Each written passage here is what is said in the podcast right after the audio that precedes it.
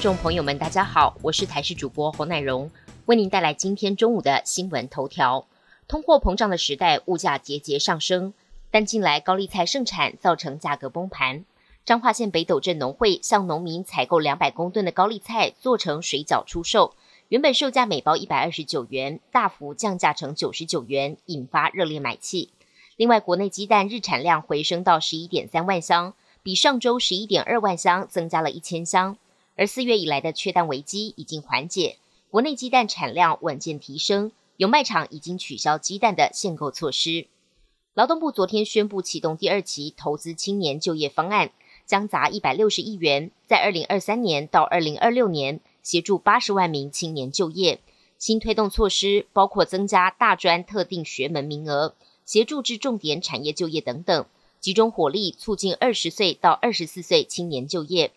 根据统计，近七成的青年选择投入服务业、支援服务业等相对低薪的行业。像餐饮服务业，平均薪资只有二点七万元；批发零售业二点九万元。劳动部官员强调，第二期方案的重点在引导青年到较高薪的重点产业就业，目标是二零二六年应届毕业生毕业一年后。劳退提缴工资达到四点二万元。花莲瑞穗种植咖啡豆面积约八十公顷，年初有农民向农会回报发生了病虫害。经过防疫所调查，危害果实的害虫叫做咖啡果小蠹。这种害虫主要是危害咖啡等等作物，透过在果实上产卵，孵出的幼虫就会在咖啡豆进食，造成咖啡豆发育差以及腐败等等状况。经过初估，危害将近有十公顷。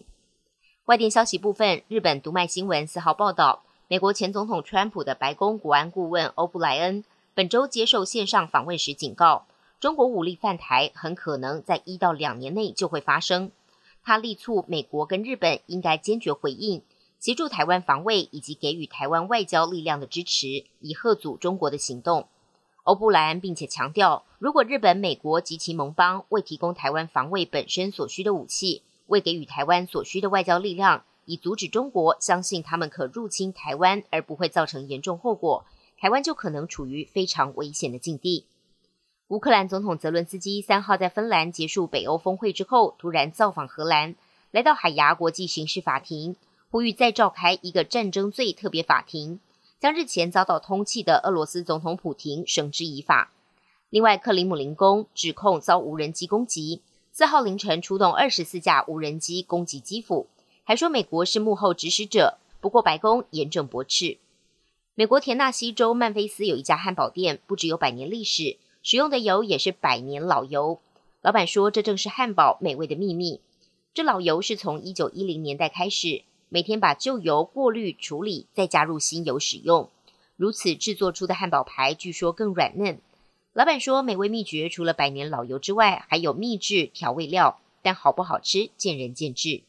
本节新闻由台视新闻制作，感谢您的收听。更多内容请锁定台视各界新闻与台视新闻 YouTube 频道。